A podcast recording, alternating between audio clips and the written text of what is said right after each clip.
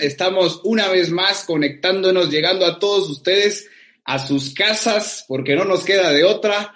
Así que vamos a tratar de llevarles a ustedes la mejor información, como siempre lo hemos hecho, tratando de llevarles, aparte de, de toda la cantidad de variedad de cosas que ustedes pueden imaginarse que pueden tener en estos momentos, vamos a tener solamente lo mejor. Y prueba de eso es un tema que vamos a abordar el día de hoy con dos especialistas, con dos invitados de lujo que tenemos para, para acompañarnos hoy. Y no voy a, dar más vuelta y voy a presentar pues a estos amigos de la casa y especialistas de, pues, de la enseñanza y del deporte, a nuestro licenciado Fernando Aquilián, licenciado en, Educación Física, y a Darío Bonfante, especialista en metodología de la enseñanza, enseñanza perdón. Bienvenidos a mastaekwondo.com, bienvenidos a su casa. ¿Cómo va todo por Argentina? Bueno, buenas tardes, buenas noches para algunos. Muchísimas gracias por... Sí, ahí estamos. ¿Qué tal, Alex? Muchísimas gracias por este espacio, por esta invitación, para poder compartir lo, que estamos eh, haciendo en esta época de pandemia para, poder seguir con, nuestra labor. Bienvenido, muchísimas gracias. ¿Qué tal, Fer? ¿Cómo va todo? Bien, muchísimas gracias. Hola a todos. Em, bueno, en este momento tan especial, tan particular para todos, en, nuestro aislamiento social, en nuestro confinamiento, cuarentena, como lo quieran llamar, y pensando, nuestra cabeza sigue pensando en posibilidades y estrategias para poder compartir y, ver cómo seguimos cada uno desde su lugar eh, cada uno desde su rol, función y profesión. Excelente, buenísimo. Eh, hay que decir que esta charla es particularmente especial porque ya hemos visto que por cual, todas las partes del planeta eh, no nos ha dado otra opción que iniciar a, impartir conocimientos a través de una pantalla. nos ha obligado este, este virus eh, a tener que buscar alternativas y por suerte tenemos eh, elementos, herramientas como el Internet y, eh, también ahora pues evidentemente sacamos a relucir mastaekwondo.com que ha sido pues esta vía la que se ha utilizado, pero profesores de, de muchas academias a nivel mundial han tenido que ir buscando alternativas para poder llegar hasta los alumnos, para poder mantener la actividad física latente y que pues al final no se pierda pues esa, esa forma física, no se pierda al final esa forma de darle a la vida algo distinto, de, de, estar solamente quizá metido en una cotidianidad que nos, que nos deja pues al final parados de cualquier manera. Así que quiero ir abordando temas eh, específicos con ustedes dos, aprovechándolos y que nos den luces de cómo deberíamos eh, los eh, entrenadores, maestros, de taekwondo poder abordar en estos momentos de pandemia este nuestro amado deporte, Darío. Bueno, vos dijiste, Alex, algo muy cierto, que es que esta situación se generó a raíz de esta emergencia sanitaria que estamos pasando a nivel mundial, inesperada, eh, con un desarrollo muy vertiginoso que nos tiene preocupados en lo personal, siguiendo de cerca la realidad de nuestro país y la realidad del mundo, ¿no? Con la cantidad de infectados, de muertos y de ver qué proceso sigue cada país como para salir adelante.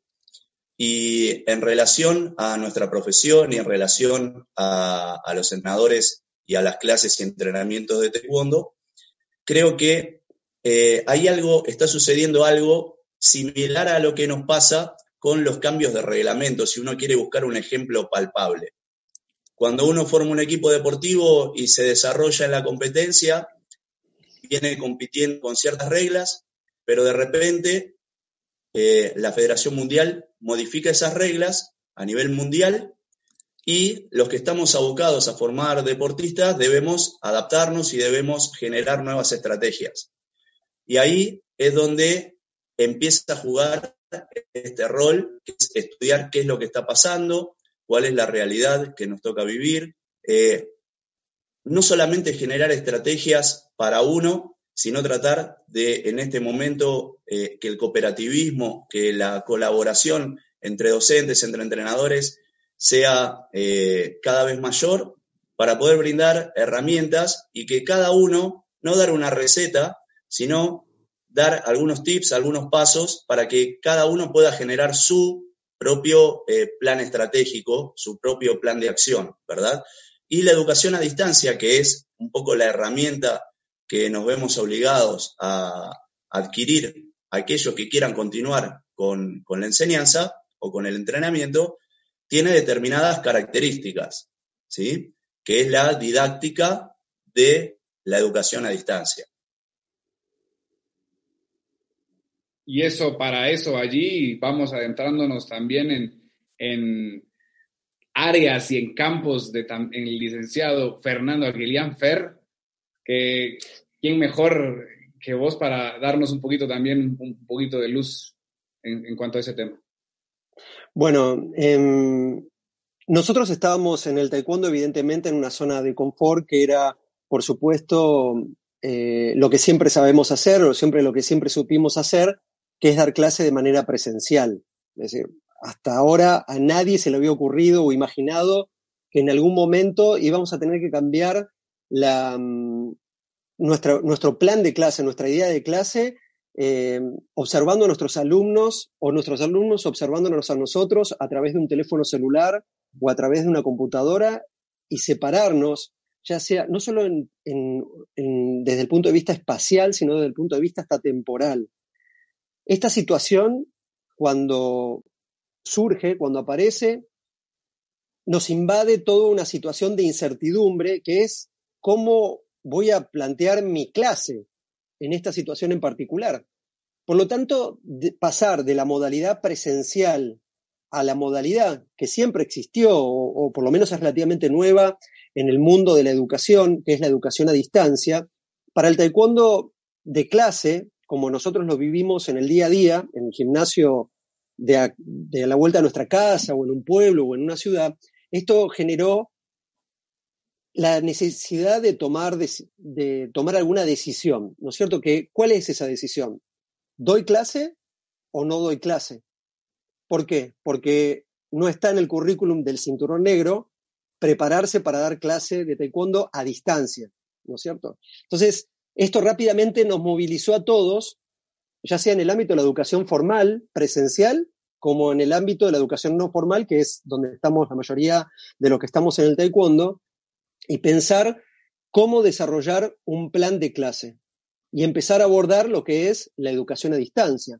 A partir de ese momento empezamos a observar de que la mayoría de quienes estamos en el, en el taekwondo, en las academias, en las escuelas, pararnos frente a un celular o frente a una computadora no era solamente mostrar alguna técnica, cómo se ejecuta, sino pensar de que hablar de educación a distancia debía generar un impacto pedagógico, es decir, un hecho educativo, ¿no es cierto? Eso es la educación a distancia, que alguien enseñe y que el otro aprenda. Y para que eso suceda, aparecen un montón de componentes y de variables que son muy importantes tenerlas en cuenta para que realmente se dé lo que nosotros queremos, que es seguir enseñando y que el alumno aprenda. Para eso, bueno, hay que tomar contacto con, como nombró el profesor Darío, una didáctica específica que está relacionada con la educación a distancia y que está relacionada también con la utilización de elementos, de herramientas que están relacionados con la tecnología y que mm, eso genera de que tengamos eh, que tener en cuenta una serie de detalles que son muy importantes para que realmente el alumno esté motivado y que pueda adquirir los saberes o reforzar los que antes sabía, porque estamos hablando de que en realidad a quien yo le voy a dar clase, yo debería saber quién es, qué características tiene. Supuestamente son mis alumnos, ¿no es cierto? Entonces, ahí ya tengo una pequeña ventaja que es que ya conozco los saberes previos de ellos. Así que eh, yo creo que podríamos empezar a analizar, Alex, Darío, eh, todos estos componentes y variables que influyen mucho en el momento de querer pensar esta educación a distancia, que la vamos a tener que diferenciar bien de aquel practicante de taekwondo que se filma, sube actividad, ejercicios que esa persona considera que son importantes enriquecedores, pero para él o para ella y que no sabemos quién está del otro lado. Entonces, empezar a, a, diferenciar estas dos grandes áreas de educación a distancia, que hay que tener una preparación, tenemos que ser profesores preparados para eso, y mostrar actividades o ejercicios, que eso en realidad siempre existió, ¿no es cierto? Uno quiere aprender cómo es el ejercicio de, de asimilación a la carrera de atletismo, uno pone YouTube y ahí está. Pero alguien que piense en nosotros, en cómo adquirir esos saberes, yo creo que ahí está el valor agregado de aprender educación a distancia y cómo enseñar, ¿no? Claro. Entonces, eh, hay en realidad, podríamos decir que es posible eh, que el taekwondo llegue a los hogares a través de, un profesor de taekwondo, Darío. Bueno, nosotros un poco eh, lo que estamos pensando permanentemente desde que surgió esta necesidad es la diferencia entre, como explicó muy bien Fernando, subir una actividad a, Internet y que los alumnos la vean y la imiten o, la, realicen. Y otra es poder realizar un programa, poder realizar un proceso para que se lleve a cabo eh, el, el, proceso de enseñanza y de posible aprendizaje del alumno. Esto es posible hacerlo a distancia. Obviamente las características de práctica a distancia van a ser muy distintas a las características de práctica eh, bajo, el, bajo la metodología presencial. ¿sí? Ahora, si nosotros adoptamos por este modelo a distancia, tenemos que primero poner cuáles, establecer cuáles van a ser nuestros objetivos de enseñanza. Una vez que nosotros consideramos y seleccionamos esos objetivos, vamos a empezar a seleccionar cuáles son los contenidos que vamos a brindarle a nuestro alumno. ¿Hacer combate a distancia es posible?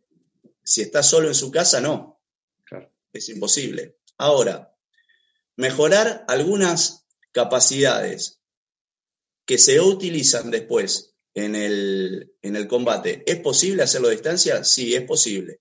Yo puedo eh, hacer una planificación o una actividad que desarrolle la velocidad de reacción y plasmarla a través de una actividad a distancia, que no quiere decir que va a ser combate, pero dentro de ese gran contenido combate, yo voy a tener subcontenidos que voy a ir seleccionando y decir, bueno, mientras dure este proceso, lo que yo voy a tratar de evaluar al finalizar es que se cumplan esos subobjetivos seleccionados del combate, ya que el contacto no lo voy a poder reemplazar a distancia.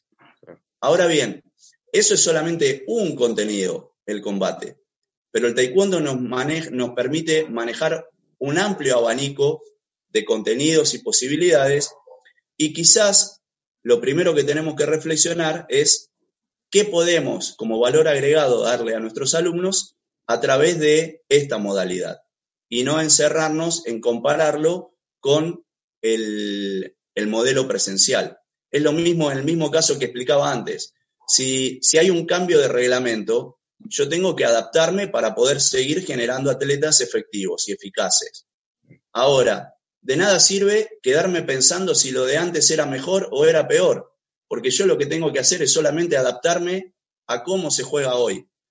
Y la realidad a través de esta pandemia es que la realidad que nos toca vivir es que tenemos que manejarnos a distancia.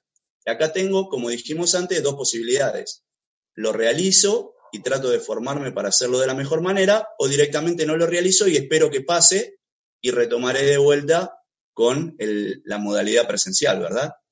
Entonces, una vez que nosotros seleccionamos esos contenidos, los estudiamos, tratamos de compartirlo con otro, con otro colega para ver qué, opinión tiene, qué le parece, y antes de lanzar eh, todo un programa, poder tenerlo ya más eh, desarrollado, ¿no? Más criticado en lo que llamamos la mesa chica, ¿no? Aquel grupo de profesores que están en la dirección de una determinada escuela, una asociación, una federación, para luego volcarlo a los deportistas o a los alumnos. Y luego tenemos que evaluar varios factores que son propios de este método, de esta modalidad. Yo puedo elegir un contenido pero luego tengo que ver cómo hago llegar ese contenido a la casa de mis alumnos. ¿Sí? ¿Cómo lo hago? Y no solamente con qué metodología, sino que empieza a haber factores psicológicos, factores eh, tecnológicos que no son del contenido en sí. Si yo tengo eh, alumnos infantiles, quizás la, la forma de llegar a esos alumnos infantiles va a tener que ser mucho más llamativa para poder cautivarlos y generar su motivación.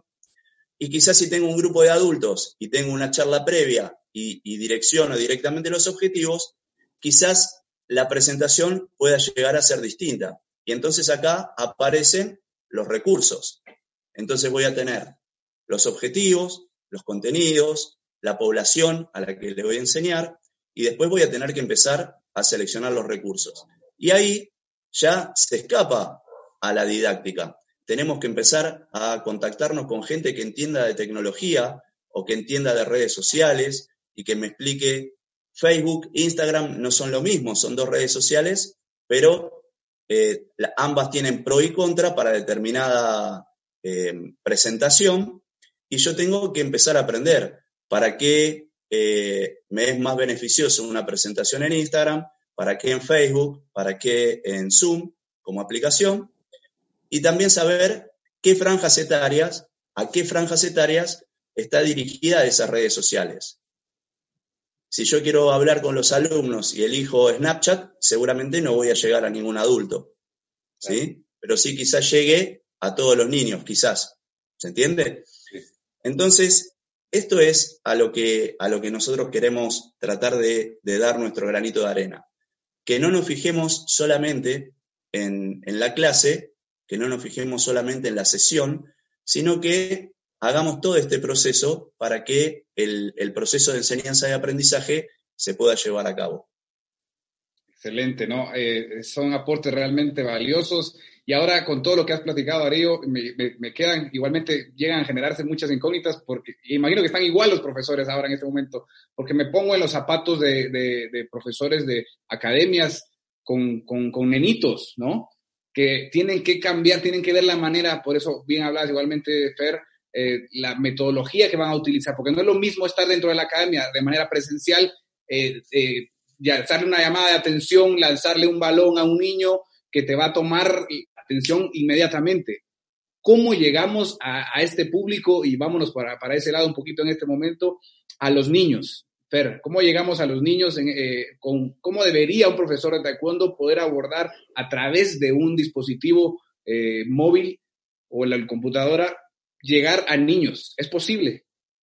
Sí, es posible y mm, también, como yo les comentaba antes, em, las características de, conocer las características de nuestros alumnos es muy importante para saber también cuáles son aquellos factores que serían motivantes en ellos para poder em, llamarles la atención.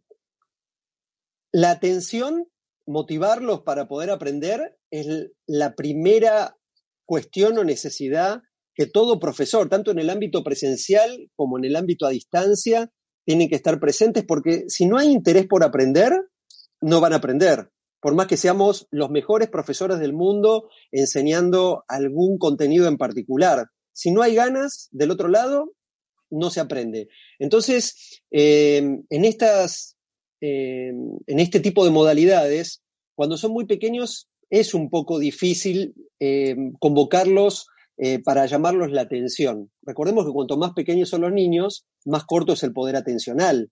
Y que quieran aprender algo como lo estamos haciendo con algunos recursos audiovisuales, a veces es difícil sostener la atención.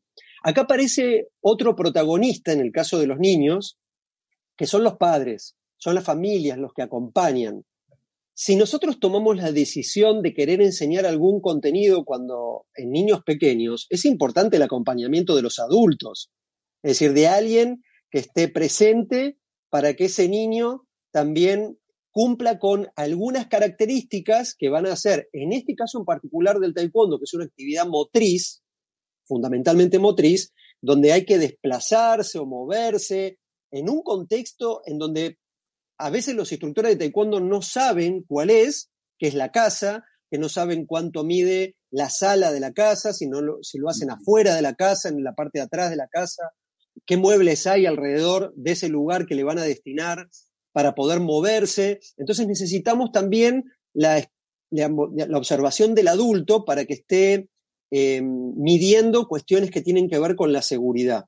Y a partir de ahí, en un diálogo que tendrían que tener estos profesores, estos, estos maestros o instructores con la familia y con los chicos, para ver qué es lo que podría llamarles más la atención. Probablemente a los chicos una de las cosas que más les llame la atención es moverse con su cuerpo y hacer cosas que en la cuarentena probablemente no hagan, que es estar todo el tiempo sentados, bueno, pasar a estar eh, haciendo lo que les causaba placer adentro del gimnasio de la academia. Entonces, lanzar técnicas de pateo es algo que por ahí a los chicos les va a gustar, porque van a decir, bueno, estoy en mi propia casa, voy a patear y hay alguien que me va a dar indicaciones y eso puede motivarlos. ¿eh? Que, lo, que, es decir, la motivación intrínseca es lo que realmente moviliza al hombre. Y a los chicos, muchas veces, por más que nosotros lo veamos como una actividad técnica, lanzar patadas y que traten de, mejorarlo biomecánicamente, para los chicos esos lo traducen como una situación a veces de juego,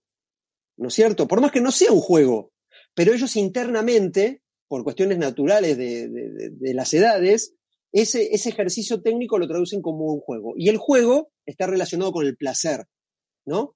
Con el divertimento. Entonces, tratar de ir diagnosticando, a medida que van pasando estas sesiones virtuales, si hay algún grado de motivación en el caso de los niños, vamos a llamarlo menos de 8 años. Ya cuando tienen más de 7, 8, el, ya ellos tienen un pensamiento más, em, más firme, más claro, más acentuado, eh, son más señoritos, es decir, ya no, ya, ya, ya están, tienen un poder atencional de pararse frente al adulto, estar frente a la pantalla y poder prestar atención y de esa manera poder también em, comprender lo que están haciendo. Es decir, no, no lanzar una patada por lanzarla, sino también que haya una, mm, un trabajo perceptivo en donde puedan em, tratar de captar de, de que si estamos ejecutando una técnica de pateo, si hay algún error en mi propia técnica, en mi propia ejecución. ¿no? Eso, eso es lo que hace el ascenso percepción.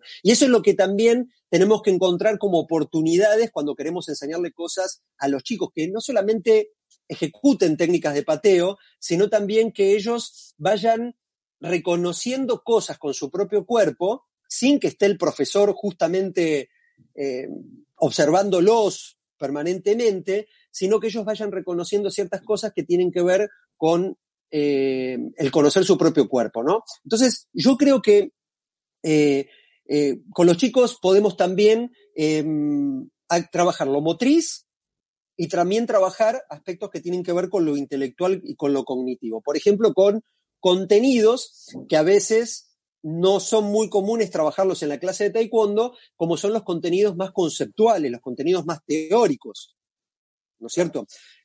darles alguna actividad relacionada con los, los números en coreano, los términos que se utilizan para cada parte del cuerpo o técnicas que se van desarrollando cada vez que ejecutamos alguna técnica de pateo, algunas cuestiones que tienen que ver por ahí con el reglamento de cómo se juega este deporte en la parte de combate o en la parte de formas, que muchas veces los chicos no lo saben, simplemente conocen las reglas eh, más importantes de el objetivo es que tu pie impacte en el peto del otro de la cintura para arriba, no pates a la cara y ya está. No te caigas al piso, no salgas.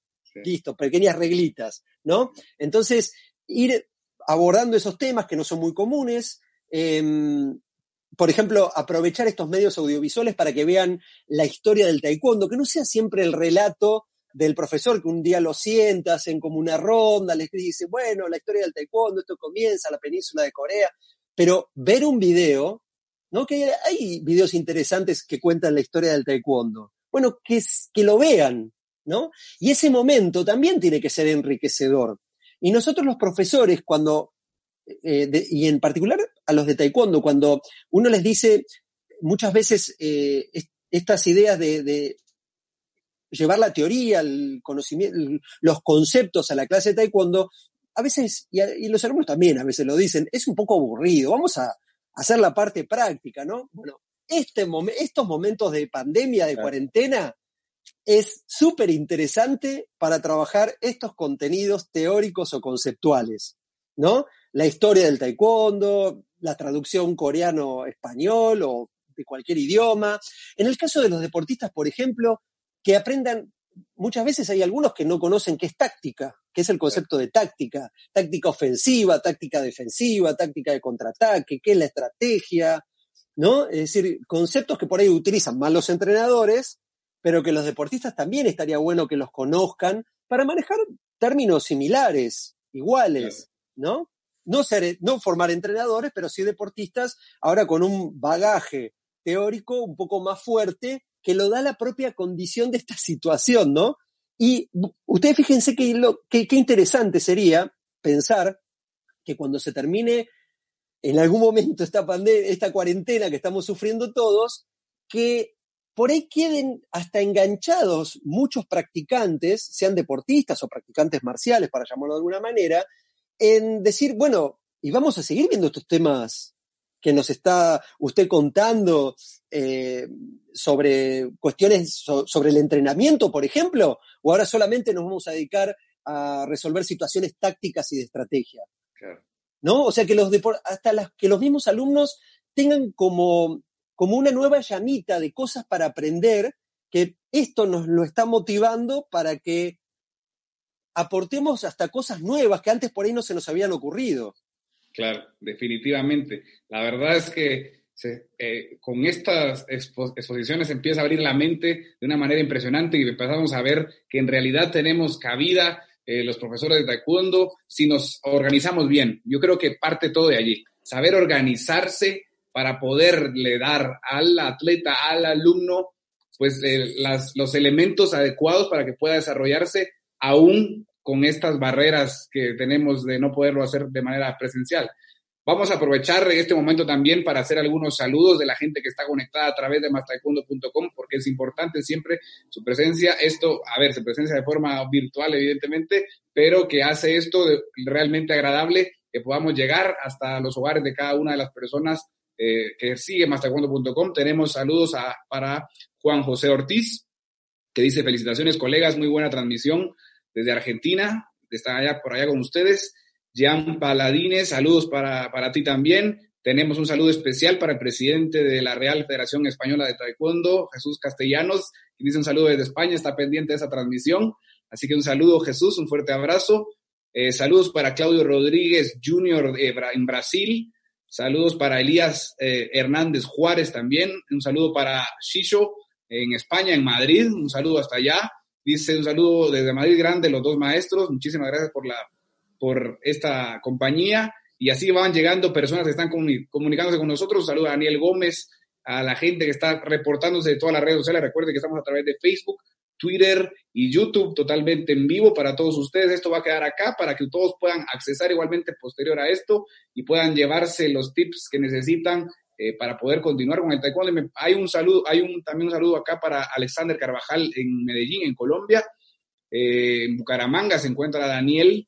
Eh, muchas gracias por su comunicación. Wilson dice un agradecimiento especial a Más Taekwondo. Muchísimas gracias. Saludos igualmente a Colombia, siguen llegando las, los mensajes. Saludos muy didácticos, dice Adrián de, de Cetra, se comunica allí, seguidor del profesor Darío en Argentina. Eh, Maximiliano Javier, felicitaciones. Eh, también en, entre Quelauquen. Graciela Rodríguez, mucha gente de muchas partes de, América y de fuera de América también que están con nosotros. Y hay una pregunta interesante de Shisho y algo, bueno, un comentario que podemos aprovechar. Dice, completísima la exposición. ¿Creéis que después de este periodo, este recurso, hablando de, esta vía, puede sumarse como método habitual a las clases dentro del Doyan? Bien, qué pregunta interesante, qué pregunta interesante. Eh, yo creo que la, didáctica aplicada a, la enseñanza bajo el modelo a distancia eh, insume mucho tiempo, ¿verdad? hicimos mucho tiempo de preparación, es mucho más el tiempo que lleva de elaboración de la propuesta para que llegue al alumno que de la concreción de la clase, digamos, en sí. Eh, yo creo que es muy bueno eh, entender que existe esta posibilidad no solamente para la formación de eh, profesores, que por lo general como más se utiliza el método a distancia, sino que de repente puede quedar alguna clase semanal que sea a distancia o fin de semana con determinado contenido que a veces cuando empieza la vorágine nuevamente presencial y de la competencia y del entrenamiento deportivo, quizás es buen método para poder seguir adelante con eh, un determinado componente a distancia. Pero no sé si combinando los dos métodos, ¿no? O sea, no sé si nos daría el tiempo para poder hacerlo. Quiero sumar algo a, a todo lo que habló Fernando, que es muy interesante en relación a los chicos, que tiene que ver primero con el diálogo con los papás, como dijo muy bien él, porque se transforman eh, en un auxiliar del, profesor en, el hogar y un poco el que va a velar también por la seguridad de, de su hijo, ¿no? Estamos hablando de niños principalmente. Entonces, la selección de los elementos que nosotros vamos a utilizar y la selección de los ejercicios que también vamos a utilizar demandan eh, una atención especial, porque más allá de que a nadie le agrada que un nene se lastime, pero vamos a la realidad que tenemos hoy, que una persona tenga que ir al hospital en esta situación de pandemia también es como que es una situación que tenemos que velar que no se genere, porque también, además de la lesión que pueda sufrir, es la posibilidad de contagio o de aumentar la posibilidad de contagio del virus. Entonces, tenemos que ser muy cautos con los ejercicios. Siempre es mejor equivocarse para menos que para más. La selección de los, de los elementos, que no, tratar de no utilizar elementos rígidos, tratar de que no haya muebles en, en la cercanía. Y por otro lado, que la metodología que nosotros usemos para esos ejercicios en particular estén adaptados a esa realidad. ¿Sí? Si yo armo un circuito de coordinación extremadamente extenso y después lo único que, pido es que el padre se ocupe de que no se lastime, yo no voy a estar colaborando desde el, aspecto metodológico. Ahora, si yo diagramo todas mis actividades pensando que va a estar en un espacio de 2x2 o de 3x3, que puede ser un ambiente normal de una casa, eh, yo voy a estar contribuyendo a que el papá trabaje menos y el nene tenga menos posibilidades de lastimarse. Y por otro lado, entender que los únicos recursos que tenemos no son solo las clases en vivo, y que dentro de las clases en vivo tenemos diferentes alternativas. Si yo doy una clase en vivo en, Zoom, eh, utilizando la aplicación Zoom, voy a estar teniendo contacto visual con mis alumnos y voy a estar eh, permitiéndome cumplir con un rol fundamental que tenemos los profesores durante el transcurso de la clase, que es la capacidad o la necesidad de corregir, de corregir eh, lo que están haciendo nuestros alumnos. Pero de repente, como vemos ahora eh, en, esta, en esta conversación, el, ángulo que nos ofrece Zoom eh, haría que si yo quiero mostrar todo mi cuerpo entero, tenga que irme demasiado atrás. En cambio, si yo hago una clase en vivo en Facebook, el, la apertura que tiene el angular de la cámara cuando sale en la aplicación Facebook es mucho más amplio y me va a permitir estar hablando más cerca de la cámara, mostrándome de cuerpo entero, pero con la, digamos, el, el contra, que no tengo el contacto visual con mis alumnos. Entonces, en esa aplicación, utilizando esa red social, yo ahí voy a necesitar que los papás estén atentos a sus hijos. En cambio, cuando yo estoy con Zoom, puedo ir viendo y siguiendo de cerca el desarrollo de la clase. También así, si yo hago entrega, porque dijimos que teníamos que analizar la realidad de nuestros alumnos. Y la realidad desde la conectividad hace que no todos los alumnos tengan la misma posibilidad de conectividad.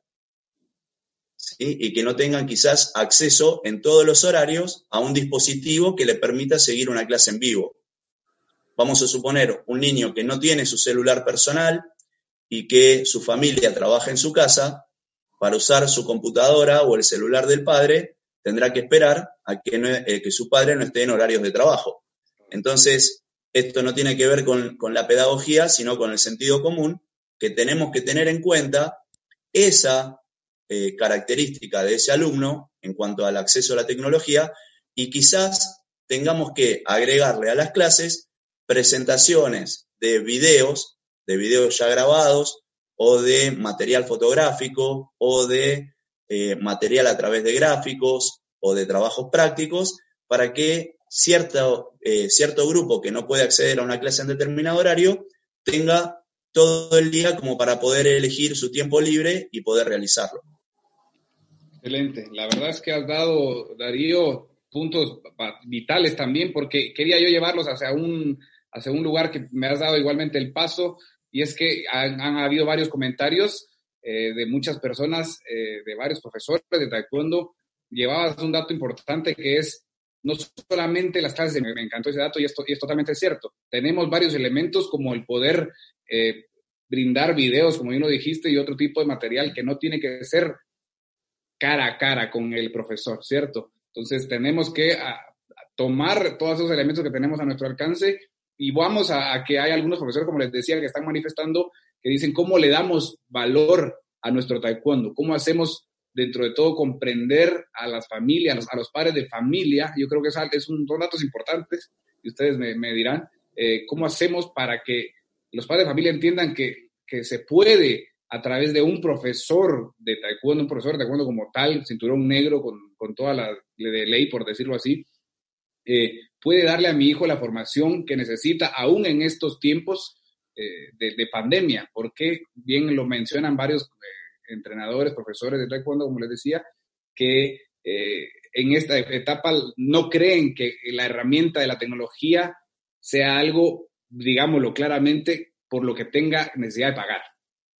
Bien. Eh, voy a hablar desde la experiencia vivida en todo este mes de, desarrollo de un determinado programa que llevamos a cabo. Los niños y los alumnos ven y evalúan la clase, pero los padres evalúan el proceso. Por eso hago hincapié en que tenemos que llevar adelante un proceso y no solamente clases aisladas. Entonces, si durante la primera semana que transcurre este, este, la enseñanza a través de esta modalidad, es todo un proceso de adaptación, de adaptación de los profesores, de adaptación de los padres, de adaptación de los alumnos. Pero cuando nosotros tenemos planificado que la evaluación forma parte de este proceso, y no hablo de la evaluación solamente como la evaluación de un examen formal para cambio de graduación, que también es posible, sino de la evaluación permanente y, sistemática a lo largo de una semana o 10 días o 15 días. Cuando los padres ven que hay un incremento en los contenidos o, un aprendizaje que se va manifestando en los alumnos y además de eso ven a sus hijos felices que quieren hacer la clase de taekwondo, es donde los padres valoran y ayudan a la motivación de los chicos. Y después tiene que ver con la presentación, como dije al principio de la charla, de los contenidos. Yo tengo recursos para utilizar. Todos sabemos que hay algo que se llama cromoterapia, ¿saben? Que es cómo influyen los colores en el estado anímico o en la psiquis de las personas. Entonces, si yo quiero enseñar un contenido que genere movimiento y uso colores vivos y me preocupo por aprender de mi grupo de alumnos infantiles, vamos a centrarnos un poquito en esa, en esa franja ¿está bien?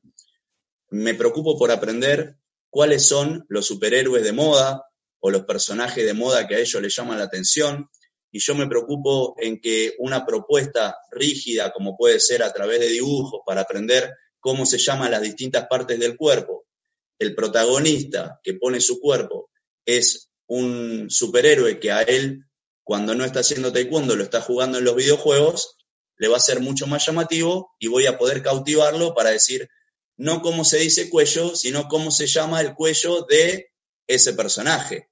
Entonces voy a estar psicológicamente, lo voy a estar motivando para que se sume. la utilización de música. La utilización de música, no para hacer una clase de Taevo, ¿sí? sino siempre dentro de Taekwondo, pero si yo presento un video de preparación física eh, y ese video de preparación física, mi alumno lo recibe con música, seguramente eso va a ser mucho más motivante que recibir eh, una, una grilla donde diga tres series de tal ejercicio de tantas repeticiones.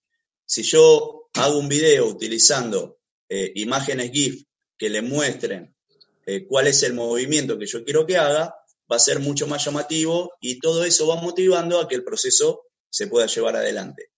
Y acá hay otro factor importante que es ir de lo colectivo a lo individual, no solamente quedarse con lo colectivo.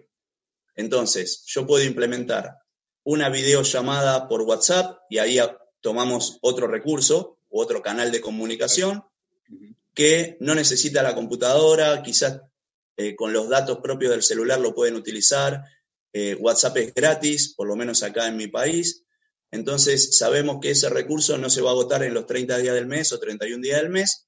Entonces yo puedo dedicarle y organizar una videollamada cada, cada, por semana con cada uno de mis alumnos de 15 minutos, en donde eh, podamos corregir algo, podamos eh, llevar adelante la enseñanza de un gesto en particular, una corrección, que me cuente cómo está pasando, si está aburrido. Por ejemplo, eh, no los quiero aburrir, pero nos vamos entusiasmando con la charla.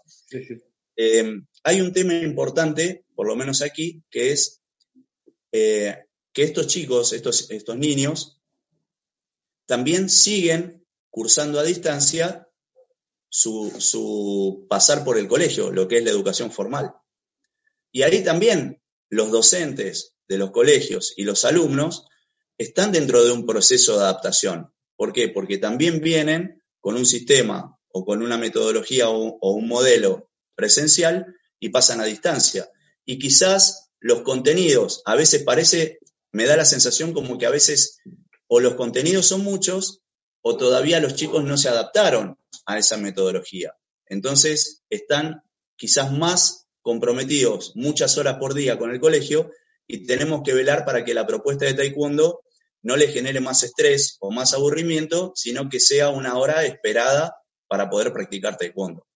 Claro, definitivamente. Muchísimas gracias, Darío. Y en esa vertiente, Fer, cómo debería, y vámonos a concretar, estructurar yo como profesor de taekwondo eh, y con qué metodología debería abordar eh, esta temática que ya con los ejemplos que ya nos ha puesto Darío, para poder llegar de una mejor forma a, los, a los más pequeños, en este caso que es a donde, a donde fuimos. Bueno, un poco como también vamos eh, desarrollando a medida que va pasando el tiempo en esta, en esta linda charla. Em, primero, hay que tener bien claro la idea de planificación, ¿no? ¿Qué es planificar? Planificar es anticiparse, ¿eh? es poder poner en, en palabras o por escrito qué es lo que voy a hacer por anticipado. Y para poder tener bien en claro eso, yo tengo que diagnosticar varias cosas, tener datos, información, que a mí me permitan reducir el nivel de incertidumbre lo máximo que pueda, porque lanzarme de un día para el otro y decirle a mis alumnos, les paso mi código de identificación y la contraseña para una aplicación para hacer una clase por videollamada y vamos a repetir lo mismo que hacíamos en la clase presencial, eso es un riesgo, ¿no? Y los riesgos, ustedes saben, pueden salir las cosas bien o pueden salir las cosas mal. Entonces, lo mejor que puede pasar en este momento, ya que si lo entendemos como un espacio educativo donde queremos que los otros aprendan, eh, es muy importante el diagnóstico que vayamos a hacer si vamos a trabajar con niños, bueno, yo especialista en niños, o sea, el instructor, el maestro o el entrenador, tiene que conocer bien las edades a quienes van a estar dirigidas las clases que yo les quiero dar. Entonces tengo que también evaluar las características de los chicos a partir de qué edad yo voy a dar clases a distancia. ¿Sí? eso es muy importante. Número dos es en qué contexto se podría desarrollar entonces esas actividades que yo voy a pensar en el futuro. Si va a ser adentro de casa o va a ser afuera de casa, dependiendo el lugar en que cuente el niño, ¿no es cierto? La familia. Tercero, hablar con, también con las con las familias para ver si los adultos van a estar acompañando los momentos en donde nosotros vamos a hacer intervención. Otro detalle que tendríamos que tener en cuenta es si esas intervenciones van a ser en vivo y en directo o van a ser en diferido. Es decir, yo les voy a mandar un video mío donde ellos lo van a tener que repetir y si quieren lo, van para, lo llevan para, lo pasan para atrás, lo retroceden, lo avanzan, o va a ser en vivo y en directo. O les voy a dar una tarea por correo electrónico o por WhatsApp y ellos la tienen que hacer filmada por los padres. Es decir, hay muchas opciones para poder establecer esta, esta situación o relación de educación a distancia que yo las tengo que pensar o las tengo que tratar de pensar por anticipado para ver cómo va a ser esta relación que tiene que generar empatía. Una empatía que es diferente a la empatía que es si estamos cara a cara en, el gimnasio o en la academia o en la escuela. Por otra parte, y viene uno de las, inclusive lo hemos escrito en Más Taekwondo, que es qué contenidos elegir para poder enseñar, ¿no es cierto? Y a partir de ahí, si son alumnos míos y conozco cuáles son sus saberes previos, tratar de elegir contenidos que ellos ya saben para poder reforzarlos, sabiendo que si yo tengo, voy a planificar por un tiempo, por un periodo de tiempo en donde me está avisando el, gobierno que son 15 días y cuando estamos por llegar a la finalización de esos 15 días me dicen 15 días más y cuando vienen esos 15 días son 15 días más. Es decir, estamos en un momento también de incertidumbre que hacen que planificar también sea complejo. Por lo tanto, estamos como en una disyuntiva que es, ¿planifico de manera súper estructurada o planifico de manera súper flexible? ¿No? Entonces, una recomendación sería, planificar hay que planificar. Ir al, al espontaneísmo puro no sería lo recomendable, porque si no, no habría mucho impacto pedagógico, o no habría. Sería el hacer por el hacer mismo. Entonces, eso nos va a ayudar para tener un poco de certidumbre. ¿Qué actividades o qué ejercicios van a, estar, relacionados con los contenidos que yo voy a pensar hacer con mis alumnos, niños en estos casos? Todas las actividades que yo voy a pensar tienen que estar en relación al contenido que yo elijo para poder desarrollar en ese periodo de tiempo, para que haya una secuencia de contenidos. Pensar que el lunes voy a hacer formas, el miércoles técnicas de pateo, el viernes, eh, no sé, eh, algún juego que yo les haga hacer en base a desafíos con el propio cuerpo. Al lunes siguiente, movimientos relacionados con el combate. Es decir, una ensalada de cosas tampoco ayuda porque no hay una secuencia en donde realmente se puede apropiarse uno de, de algún contenido en particular, que eso tampoco lo deberíamos hacer en la clase presencial.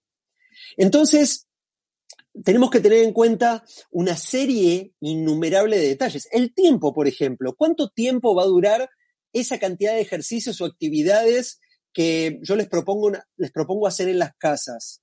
¿No es cierto? 30 minutos, si son niños pequeños, ¿no? ¿Cuánto tiempo los puedo tener prestándome atención si es en vivo o ejercicios que yo le voy a mandar a los padres para que hagan los hijos? ¿No es cierto? El tiempo. ¿no? Que esto es importante, el tiempo a veces que uno le destina en la clase, que son 60 minutos, que el padre viene, me dice, le dejo a mi hijo, lo vuelvo a buscar en una hora, ahí es que el padre va a tener que estar al lado del hijo, eh, acompañándolo todo ese tiempo, ¿no es cierto? Entonces también el padre se tiene que sentir cómodo acompañando. los profesores, al, al participar de, al, elegir esta modalidad de educación a distancia, que lo estamos, lo estamos viendo en las redes sociales, los profes también se exponen a que otros colegas miren qué clases dan, ¿no es cierto?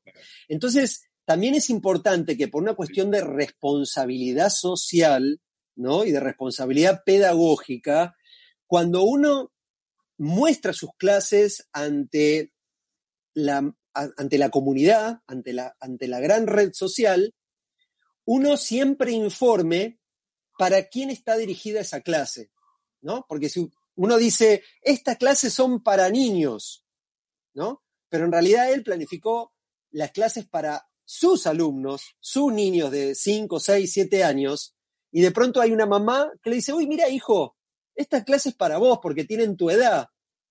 Claro, pero por ahí no tienen el nivel, el saber o estos ejercicios en las redes sociales, si nos miran todos, es importante siempre aclarar, voy a mostrar una clase para mis alumnos que eh, van a hacer actividades que ya hemos hablado que hay que tomar ciertas medidas de seguridad por tanto tiempo que va a durar la clase. Entonces, de esa manera también ayuda a que se muestre también en uno con un grado de seriedad profesional, ¿no? En donde los padres pueden ver también de que mm, quien les está dando clase a los hijos a distancia conoce del tema, ¿no?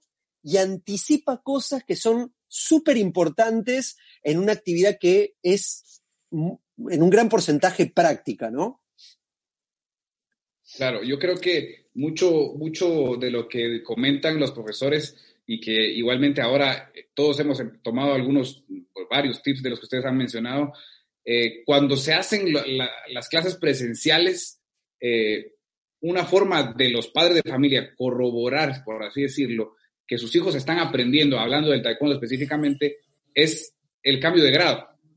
A través del cambio de grado, los padres de familia dicen, ah, ok, esto está funcionando, mi hijo está cambiando el cinturón, el color del cinturón cambió, eh, esto, pues a nivel de lo que ellos lo visualizan de esa forma, dicen, ok, eh, entonces lo que estoy invirtiendo a nivel de lo que hablo de plata, pues se ve reflejado en el conocimiento de mi hijo, sí, pero visualmente en, su cambio de cinturón. En estos tiempos, no sé cuánto vaya a durar esto, no sé cuánto tenemos por delante, se puede evaluar contenidos. Bien, eh, creo dos cosas. Una, creo que sí se puede evaluar contenidos a distancia. Y otra, creo que también hay un cambio de paradigma de los padres por la realidad que están, que están viviendo también ellos de estar 24 horas dentro de su hogar y ya no consideran solamente el avance de su hijo por el cambio de cinturón, por lo menos desde las experiencias que estamos viviendo. Eh, una sonrisa, ver que están disfrutando, un mensaje al profesor de un nene súper agradecido por la actividad que hicieron, eh, que su hijo se mantenga haciendo actividad física o los adultos se mantengan haciendo actividad física y eso hace que su sistema inmunológico en esta situación esté mejor y uno le haga entender que eso también es parte de, lo que le brinda el taekwondo, son, todos, son todas herramientas o son todas eh, cosas que van pasando que hace que los padres y los alumnos valoren lo que estamos haciendo a distancia. Eh, en base a la pregunta de, si se puede hacer una evaluación de grado, yo considero que sí, que se puede hacer. Lo que no va a ser, obviamente, es igual a la evaluación de grado de eh, bajo, bajo una modalidad presencial.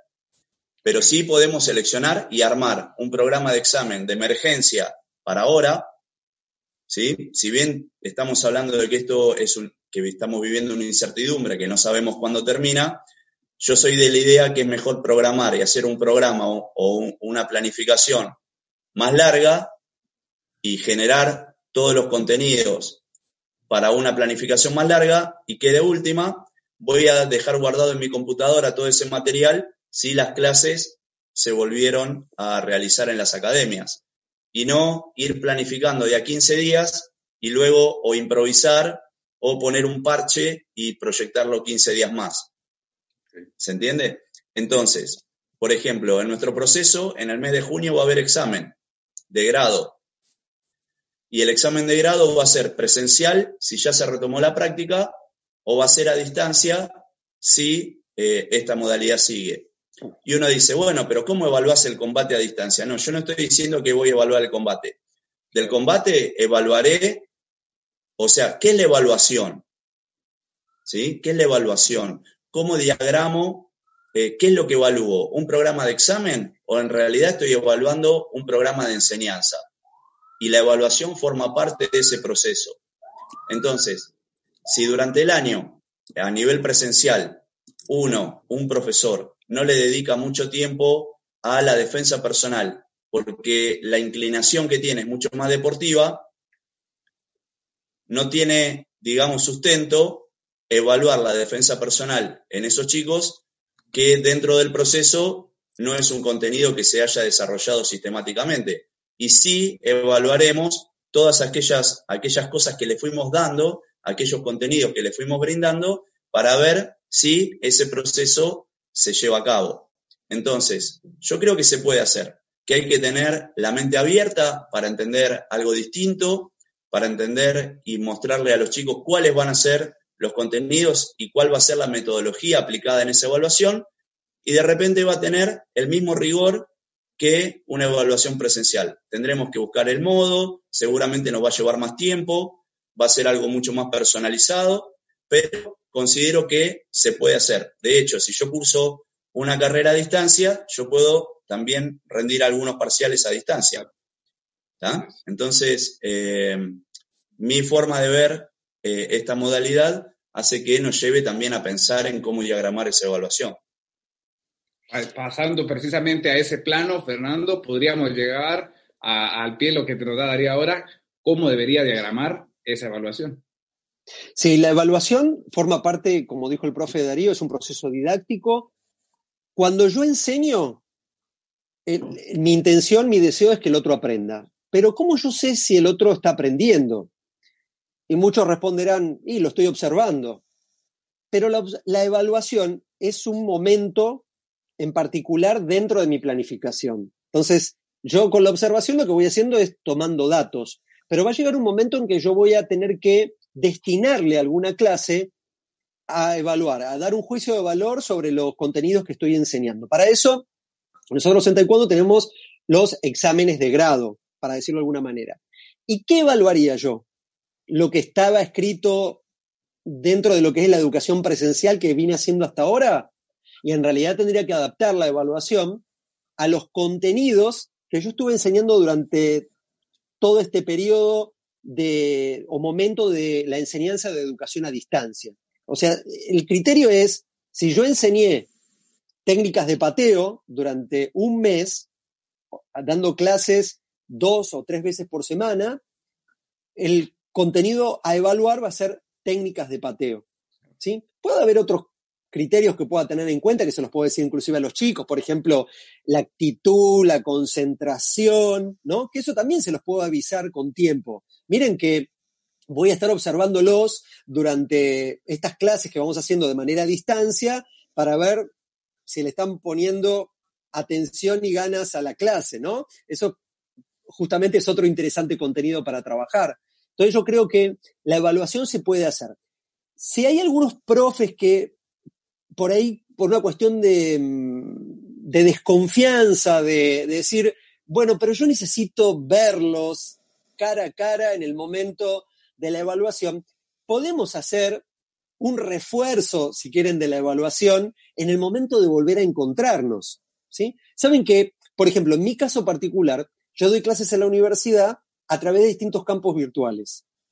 Y la primera pregunta que me hicieron en el primer día de clases no era qué íbamos a ver en la clase, era cuándo se iba a evaluar y cómo iba a tomar y cómo lo iba a hacer. Entonces, la evaluación siempre es un momento de incertidumbre y de muchos nervios, pero lo importante es que eh, haya, exista ese momento, si es que no se puede lograr hacer de manera presencial, abrir ese espacio de evaluación, es posible dentro del ámbito de la educación a distancia, dependiendo del contenido que yo enseñé. Y si hay que reforzar cosas porque quedaron eh, muy blanditas, para llamarlo de alguna manera, ya va a haber tiempo. Nadie nos apura en el momento del reencuentro. Ahí vamos a poder decirles cara a cara. ¿Se acuerdan cuando yo les expliqué eh, en esa clase este, que hicimos a distancia, que les comenté tal cosa, bueno, a ver, vamos a verlo otra vez ahora. Es decir, no lo veamos como pérdida de tiempo o como algo súper tan estructurado como por ahí lo heredamos de mm, la pedagogía tradicional, para llamarlo de alguna manera, sino seamos más flexibles, ¿no? Eh, si hay brechas de conocimiento, siempre va a haber momentos para poder cubrirlas y poder aprender y hasta reaprender cosas, ¿no? Entonces, yo creo que mm, sí, la evaluación se puede hacer y hasta es un momento súper motivante porque podría formar parte de un momento importante de la educación a distancia en taekwondo de haber rendido a distancia, ¿no? Y eso también es motivante, porque el decir que tengo un examen de taekwondo a distancia dentro de 15 días, eso también tiene que motivar a los alumnos, ¿no? Es decir, el objetivo es ese, ¿no? Aparte de aprender o reforzar cosas, es el examen de grado, ¿no? Ese, ese esfuerzo personal para, para poder lograr llegar ahí. Claro, definitivamente la, evaluación viene a ser eh, un punto importantísimo y que como ya lo han dicho ustedes, sí es posible realizarla. Entonces vamos a dar paso a dar lectura a algunos también mensajes de la gente que está reportándose a través de las redes sociales, que está pendiente de esta transmisión y agradecen a los profesionales, a ambos, de, de compartir estos puntos importantísimos y de mucho valor para toda la gente alrededor del mundo. Dice y Sergio Isaac, me agrada mucho las apreciaciones que hacen sobre el proceso evaluativo, ya que más allá de las circunstancias se está abriendo un espacio para resignificar los procesos de enseñanza y procurar coherencia con el juicio de valor que se da y el desarrollo del proceso que se ha desarrollado. Muchísimas gracias, maestro. Saludos desde Colombia. Un saludo para Sergio, que ha enviado su comentario en relación a, a su ponencia. Eh, Giovanni Quiroz envía saludos desde Costa Rica, nos dan grandes ideas, ese, es el tema, esa es la idea precisamente que, ustedes se lleven un granito de arena por parte de los profesionales que tenemos hoy con nosotros. Tenemos saludos de, para Mario Segovia. Eh, saludos, profesores Darío y Fernando, años de conocerlos y sigo aprendiendo, dice. Un saludo para, él. Saludo también eh, para Juan José Ortiz, que continúa eh, conectado, enlazado, compartiendo con nosotros diferentes, eh, eh, por las diferentes plataformas que estamos totalmente en vivo acá en mastaekwondo.com. Un saludo especial para todos los que se conectan a esta hora, diferentes, y esa es la, ventaja que tenemos con la tecnología de poder, no importa ahora el horario, igualmente tenemos un poquito más de tiempo para podernos, poder, poder compartir con todos y poder llevar aportar con un granito de arena como ustedes lo están haciendo a todos los, a todos los hogares alrededor del mundo. Eh, vamos a ir cerrando de a poquito y quiero que me den un comentario. Eh, bueno, ya hablamos de, un tema de, la educación, pues a cierto nivel, principalmente con los más pequeños de casa, ¿cómo hago igualmente para ir manteniendo? Eh, porque, digamos, el, un atleta de un poquito más edad, un adolescente, se va interesando por otras partes del taekwondo o por otras partes del deporte en sí. ¿Cómo hago para influir eh, en, en, la mente, por así decirlo? Porque ahí ya tenemos que apuntar hacia otro lado como, como maestros, de, como profesores de taekwondo. ¿Cómo hago para influir positivamente en un atleta adolescente y un poquito más arriba eh, con el taekwondo a distancia? Darío. Bueno, acá tenemos que entender primero que el diálogo con nuestros alumnos tiene que ser parte de ese diagnóstico que nosotros vamos a realizar antes de comenzar con el proceso. En el caso de los que dirigimos, más allá de las clases, que dirigimos un equipo deportivo, también hay em, realidades que están fuera de nuestro alcance. Hoy por hoy un calendario deportivo federativo está suspendido, está interrumpido indefinidamente. Uno no sabe hasta cuándo va a haber un impas para que un deportista que entrena taekwondo con, el, con la mayor motivación en la competencia, pueda verse realizando dicha competencia nuevamente. Entonces, tenemos que dialogar con esa gente y explicarle a esa franja de, de, alumnos, adolescentes o jóvenes, que vamos a seguir haciendo preparación física, vamos a seguir haciendo, pero quizás lo empecemos a llamar acondicionamiento físico de base, por ejemplo, en donde el objetivo que vamos a perseguir no va a tener la especificidad de la competencia, de direccionar ese entrenamiento físico hacia la competencia, sino que lo vamos a direccionar al taekwondo sí, pero ¿para qué? Para que cuando retomemos el entrenamiento presencial, para que cuando se retome un proceso competitivo, nuestro cuerpo no, haya, no, no tenga sobrepeso, no haya perdido demasiada flexibilidad, no haya perdido demasiada fuerza, entonces, tenemos que hablar y cada vez que nosotros le manifestamos cuáles son los objetivos que perseguimos con esa, con esa planificación, la confianza que hay entre el entrenador y, el atleta es lo que es el, la, digamos, la calidad del mensaje que le tiene que llegar, tiene que hacer que esa eh, confianza se eleve, que esa confianza sea realmente plena, sabiendo que es lo mejor para él, que no tiene sentido hoy eh, seguir el plan que habíamos comenzado al inicio de año con una meta, vamos a suponer, en el campeonato nacional de cada país. Excelente, definitivamente. Eh, Fernando, por favor. Sí, em, digamos, eh, en, concordancia con, el profesor Darío, em, en el caso de los deportistas, probablemente el calendario esté alterado, como dice él, pero los objetivos continúan. Eso es lo que nos mantienen enganchados a todos. Entonces, a un deportista, cuando se le quita el calendario de competencia por la incertidumbre que puede generar una situación tan particular como esta, hay contenidos en donde uno tiene que privilegiar. Y claramente el contenido físico es el que más tenemos que tratar de sostener. Y mm, la optimización, esa yo creo que es la palabra, la optimización física de cada sujeto de mantenimiento es fundamental para estos temas de aislamiento, ¿no? Entendiendo también que hay deportistas que están en un departamento de un 2x2, no todos tienen un patio trasero para hacer los mismos ejercicios que por ahí harían en un gimnasio. Dicho esto, ese es un objetivo, la optimización física, ¿no? De, mantenerse lo máximo que uno pueda y seguir lo más riguroso que, puedan con, el preparador físico, con el entrenador, de esas cargas de trabajo que lo van a mantener a uno concentrados en que cuando uno le digan se acabó, hay que volver a entrenar, uno esté lo mejor posible para eso.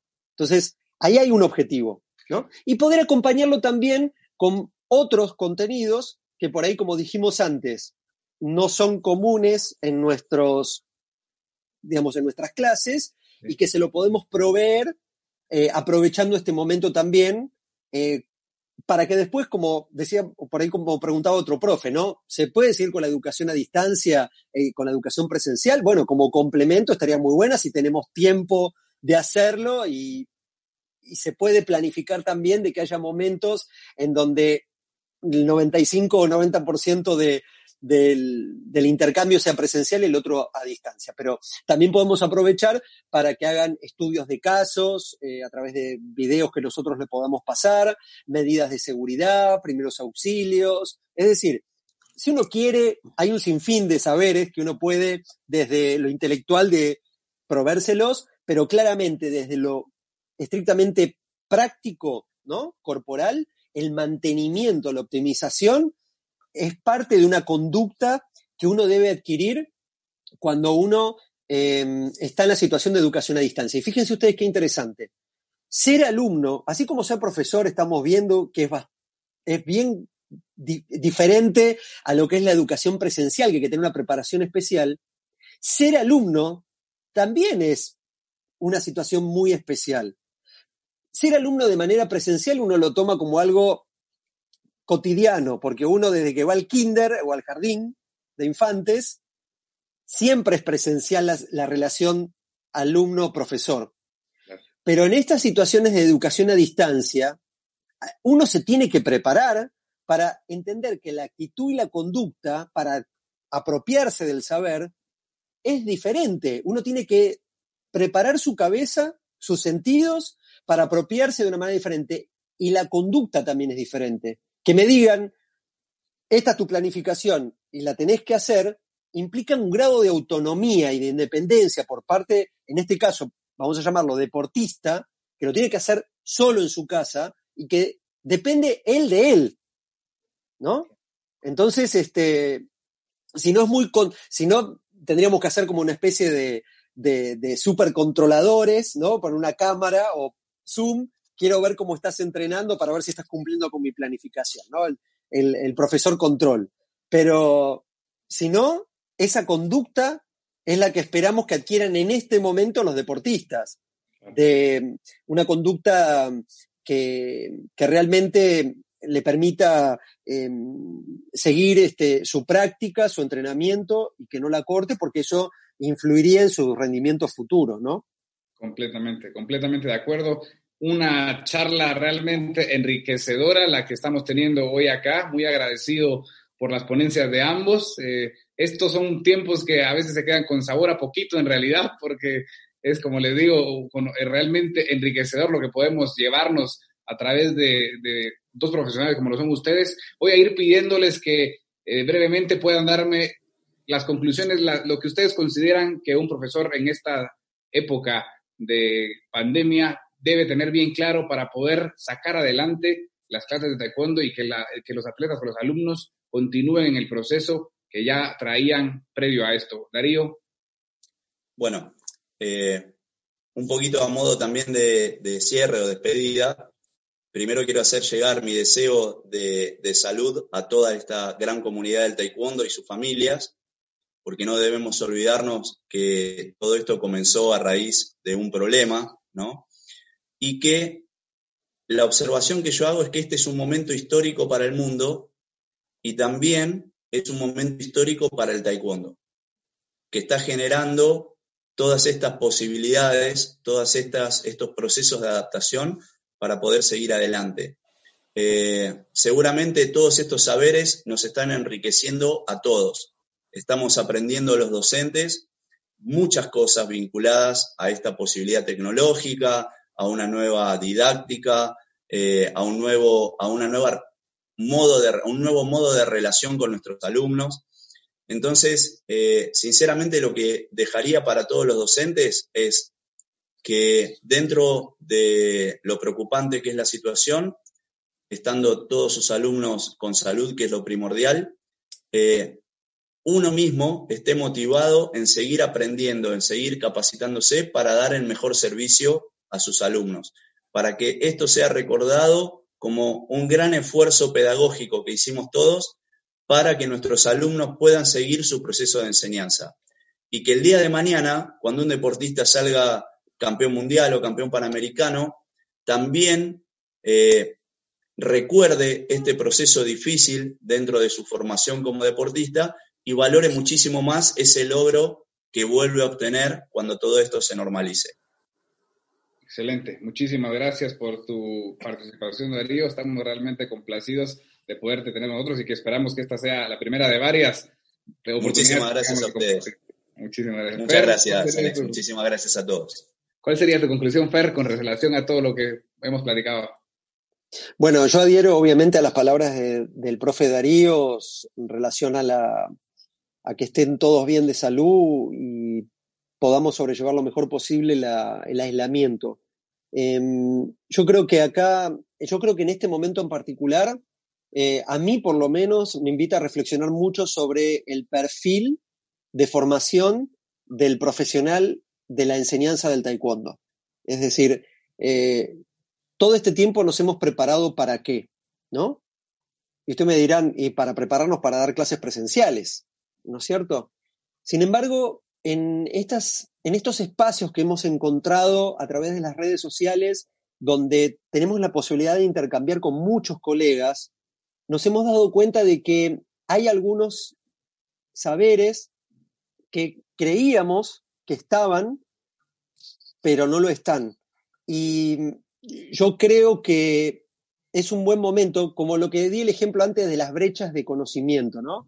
De que si nosotros creemos que faltan cosas para profesionalizarnos aún más, estos momentos serían, pero sumamente importantes y muy provechosos para todos para cubrir esas brechas de faltantes de cosas, de saberes o, de lo que creamos para poder estar lo mejor preparados posibles para poder dar clase, ya sea en la modalidad presencial o en estos tiempos a modalidad distancia. Porque yo también me pregunto si se levanta el aislamiento, si el año que viene no aparece otro virus y no tenemos que estar un mes, tenemos que estar cinco meses. O sea, a partir de ahora nadie sabe qué va a pasar, si va a aparecer otro virus de la nada, ¿no es cierto? O que hay un meteorito y, tenemos que volvernos todos a casa.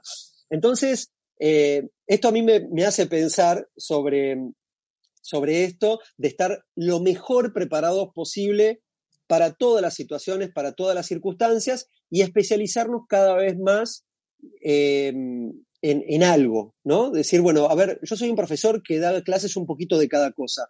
Me gustaría especializarme en algo dentro del taekwondo, especializarme o en combate, o en formas, o en defensa personal, o en el arte marcial, o ser árbitro, no sé, eh, o preparador físico en alguna moda. Es decir, hay tanto hoy para poder especializarse en el taekwondo. Se ha hecho todo tan complejo que hace que uno pueda decir, me puedo especializar en algo. ¿no? Entonces, em, eh, lo que puedo sugerir, sugerir, o sí, es, una sugerencia personal, es tratar de ser lo más creativos posibles em, y, que no hay recetas para esto. La didáctica nunca da recetas, siempre da todos los elementos que yo tengo que tener en cuenta para poder planificar. Pero no existe la receta de cómo dar clase. ¿no? Porque cada contexto es diferente, cada, los alumnos son diferentes, materiales, tiempos, padres, cultura, familia. Entonces, em, siempre es bueno tener una buena base como para después sentarse y decir, me siento confiado para poder planificar, ¿no? Así que bueno, esas son mis reflexiones finales este, y trato de ser lo más optimista y tomémoslo como oportunidad. Definitivamente, así debe ser, como una oportunidad, así debemos tomarlo.